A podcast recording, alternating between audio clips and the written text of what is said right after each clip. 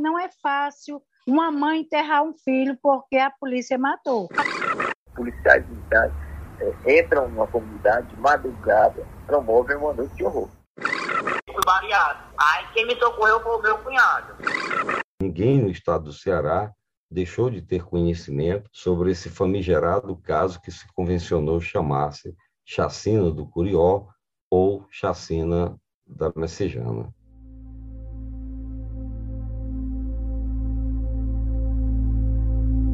Na madrugada entre o dia 11 e o dia 12 de novembro de 2015, 11 pessoas foram assassinadas por policiais militares em Fortaleza. Este episódio ficou conhecido como a Chacina do Curió, a maior chacina da história do Ceará. Tudo começou em 25 de outubro daquele ano, no bairro Curió, quando um boato iniciou o conflito entre um policial e dois civis o policial Marcílio Costa foi apontado como autor do assassinato de um jovem conhecido como Neném e como autor da tentativa de assassinato do pedreiro Raimundo Cleiton Pereira da Silva, que teria discutido com a irmã do policial após ela espalhar boatos sobre a infidelidade da esposa de Cleiton. Após a determinação de sua culpa pelos crimes, há registros de mensagens de texto entre Marcílio e outros policiais, nas quais ele relata que estava sendo ameaçado por traficantes do bairro Curió, onde morava com a sua família. O estopim para desencadear a ação dos policiais em novembro de 2015 foi a morte do policial Vandenberg Charves Serpa, que foi baleado ao tentar proteger sua esposa de um assalto enquanto estavam em uma praça no bairro Lagoa Redonda. Ao saberem da notícia, alguns policiais militares se organizaram por meio de mensagens e ligações e se dirigiram para o bairro Curió, alegando que procuravam os culpados pela morte do colega. De acordo com o promotor de justiça responsável pela apuração do caso, Marcos Renan Palácio, nenhuma das vítimas da chacina tinha antecedentes criminais ou envolvimento com crimes. As 18 vítimas dessa chacina, sendo 11 delas fatais e 7 sobreviventes, nenhuma tinha qualquer antecedente criminal.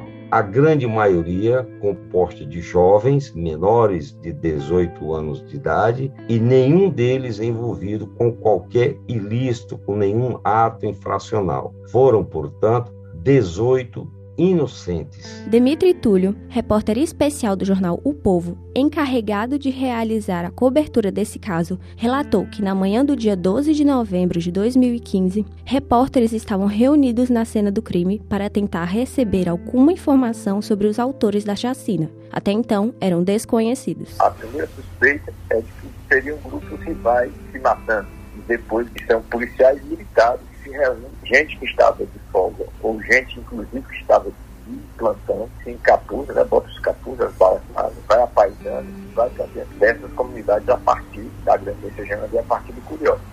É, ninguém sabia que aquela história tinha sido cometida por policiais militares, porque você não espera que um policial militar vá promover uma madrugada né, e 11 homicídios. E tinha um grande ponto de interrogação.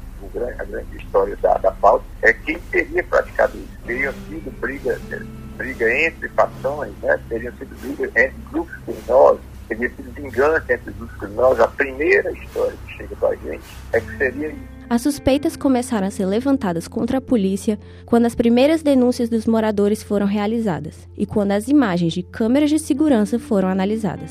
Mais de 100 policiais foram ao bairro em viaturas ou em veículos particulares com placas adulteradas. A maioria não pôde ser identificada por testemunhas ou pelas imagens de câmeras de segurança, pois usavam balaclava, uma máscara que cobre quase todo o rosto. Para determinar quais policiais estavam presentes no bairro no momento da chacina, foram utilizados dados do sistema de localização das viaturas da polícia e dados de antenas telefônicas, que registraram trocas de mensagens que combinavam locais para se encontrar e maneiras de agir. Após a apuração das provas, o Ministério Público do Estado do Ceará denunciou 45 policiais pelo seu envolvimento na chacina, Após o Tribunal de Justiça analisar os pedidos de julgamento, foi determinado que as provas recolhidas serviriam para julgar 34 desses policiais. Seis das 11 vítimas fatais da chacina eram menores de idade. Entre eles estava Aleph Souza Cavalcante, de 17 anos, filho de Edna Carla, cuidadora de idosos e líder do coletivo Mães do Curió e do movimento Mães da Periferia.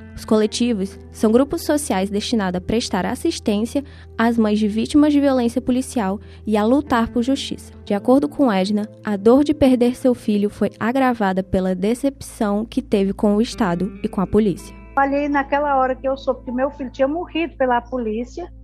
Você que cria um filho para servir o exército brasileiro, você não vai imaginar que a polícia vai matar logo seu filho. Então, eu, ali foi foi um baque muito grande, foi uma destruição grande, que foi a morte do meu filho, que foi a decepção que eu tive com a polícia, que foi a decepção do Estado, foi tudo, né? Então, a descrença que eu tive totalmente do Estado e que era aquela mulher pacata na sua casa, sua casa para a igreja, que na época ainda frequentava a igreja evangélica e ela cuidava de idosos. Então, eu saí do, do meu comodismo e fui brigar com o Estado, porque fui obrigada a brigar com o Estado. Aí os amiguinhos do Alf ficavam, dona Edna, vamos, porque o Alf quer você levantar, você em pé. Os, os, os amigos do Alf me deram muita força, então eu me levantei e fui.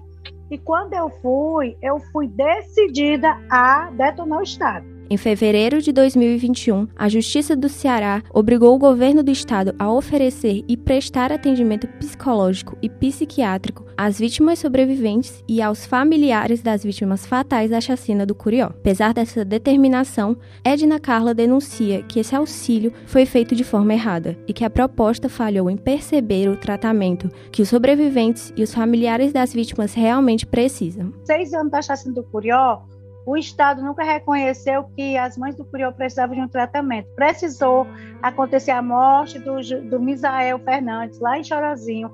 A mãe dele tentar suicídio em, em, na passagem de ano de 2020 para 2021.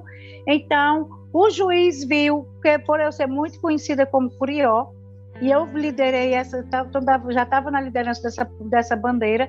Então, eu puxei, fui para a mídia, chamei a mídia, falar sobre isso que tinha acontecido e tudo. Aí o juiz, me conhecendo como Curió, ele achou por bem que o Estado nos desse uma ajuda psicológica. Só que acontece que o Estado é sempre o Estado. Eu digo assim, eu costumo dizer que o Estado mata os nossos filhos e deixa a nossa cova aberta para a gente morrer. Porque se você for tratada só com antidepressivo, só com remédio para lhe dopar, você não vai ter força para falar. Você, uma pessoa dopada, Qualquer pessoa passa a perna numa pessoa dopada. E o Estado quer isso. Então, o que, é que o Estado faz? Ele quer nos dar um tratamento lá no hospital mental.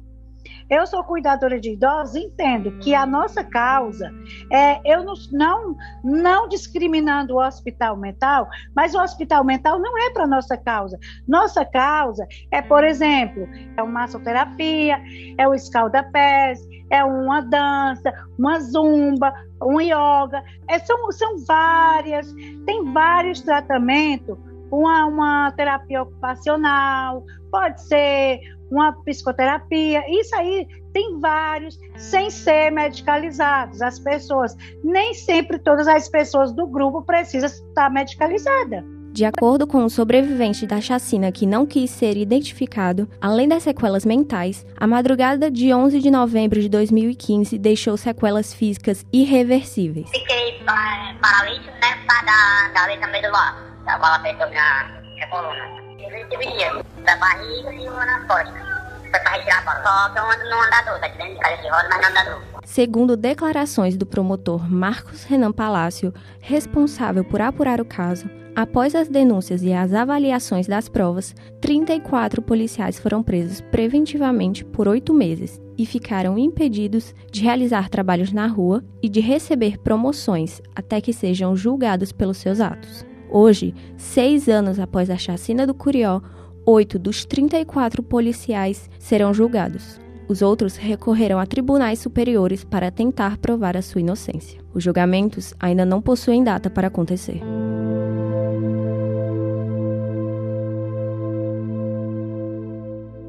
O que o Ministério Público espera é que todos os culpados, todos os responsáveis por esse bárbaro, por esse, esse delito, essa chacina inescrupulosa, sejam punidos de acordo com o que prevê a legislação de regência. Você tem que lembrar, né? Não tem como não lembrar, não. Não vai ser esquecido. Eu vou sempre lutar isso, porque não vai ser esquecido. Meu filho, jamais.